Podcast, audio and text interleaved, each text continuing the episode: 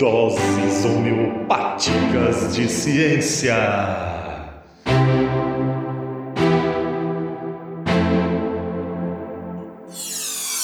Salve, salve galera! Estou aqui hoje para mais um DHC do Ensinecast, o DHC de número 28. Mas antes de iniciar, eu quero agradecer aos velhos primatas que nos acompanham desde a origem evolutiva do Ensinecast. Um salve para vocês! Quero agradecer também aos novos primatas que toparam com o Ensinecast nesses últimos tempos. Sejam bem-vindos, um salve para vocês também. Quero pedir também aos primatas brasileiros para que ajudem a divulgar o Ensinecast por todo o Brasil, pois a nossa intenção é alastrarmos como uma espécie invasora, mas sem danos ambientais, é claro. A propósito, Ouçam o meu último DHC em que discuto sobre espécies invasoras a partir da história da Naja no Brasil. Mas sem mais lenga-lenga, vamos ao que interessa. Pois bem, hoje venho aqui falar sobre a vida. Sim, a minha vida, a sua vida e a vida dos demais seres vivos que habitam este planeta redondo, não tão esférico, mas nunca plano. Isso não podemos aceitar. Hoje eu proponho algumas reflexões sobre a complexidade da vida. Em algum momento você já parou para pensar na complexidade da vida? Eu já pensei demais. Como professor de biologia na educação básica, eu adorava iniciar as aulas do primeiro ano do ensino médio problematizando o conceito de vida, já que a biologia é o estudo da vida. Começava a aula assim: bio é igual vida e logos é igual estudo. Sendo assim, a biologia é o estudo da vida. Simples, né? Mas então, o que é a vida? Adorava discutir o conceito filosófico de vida e depois falar das características biológicas peculiares de um ser vivo, como o movimento, o metabolismo, a capacidade reprodutiva e a sua constituição por células. Falando em células, eu recomendo o último DHC do James Dean, chamado do que somos feitos da célula ao universo e tudo mais. Dá uma clicada lá. Voltamos a falar da vida. Nós temos aquela clássica frase: todo ser vivo nasce, cresce, reproduz, envelhece e morre. Ops, sobre isso recomendo o meu DHC, Envelhecimento e Morte, que inclusive teve poucas audições. Acho que o pessoal achou o título um pouco fúnebre. Será que foi isso? Dá uma moral para mim lá, vai. Voltando aqui, gente, foco. É muito interessante pensar que enquanto alguns seres vivos vivem dias, como várias espécies de insetos, outros vivem séculos, como várias espécies de árvores.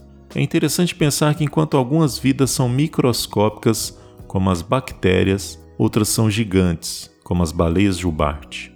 Pensar que enquanto alguns se reproduzem deixando poucos descendentes ao longo da vida, como os seres humanos, outros deixam milhares, como determinadas plantas. Pensar que algumas vidas têm um metabolismo muito acelerado, como os ratos, enquanto outras apresentam um metabolismo muito lento, como os caracóis de jardim. Tudo isso se relaciona com a diversidade de vida no planeta, ou seja, a biodiversidade adquirida pelo processo evolutivo. Também é interessante pensar que a explicação biológica da vida perpassa por outras ciências, além da biológica, é claro.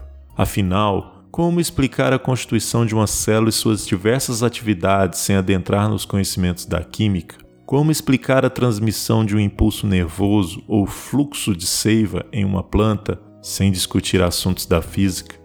As ciências naturais conseguem explicar a vida desde a sua origem até a sua extinção, e a beleza da ciência está aí, em desvendar e explicar todos os processos vitais, sem apelar para as questões metafísicas ou religiosas. Bem, eu poderia ficar aqui horas falando sobre a vida, mas aí este episódio deixaria de ser uma dose homeopática de conhecimento, né?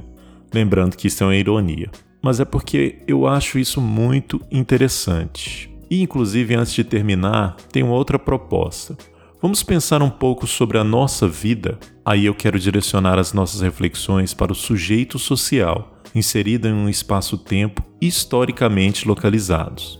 Nossa vida funciona assim: nascemos, damos trabalho pra caramba para os pais, crescemos, Comemos pra caramba. Aí vem as despesas que damos para os pais, né? Reproduzimos. Eba, mas aí nos tornamos aqueles que teremos trabalhos e despesas pra caramba, porque agora seremos os pais. Depois disso, morremos. Isso tudo, considerando a média de vida do brasileiro, acontece em 76 anos. É muito e pouco ao mesmo tempo, não é? Já pararam para pensar nisso? Como uma vida passa rápido. Parece que ontem eu estava na casa dos meus pais jantando dois pratos de comida e me preparando para sair no sábado à noite. E agora estou aqui pensando que muito em breve estarei preparando os dois pratos de comida para as minhas filhas, que crescem mais do que a quantidade de faturas que aparecem na minha porta. É assustador. Nesse interim das fases biológicas pontuais, é muito importante pensar que há vida, vida pulsante, há processos, interações, construções coletivas, histórias se construindo. Portanto, precisamos entender que a vida é muito mais do que nascer, crescer, reproduzir e morrer.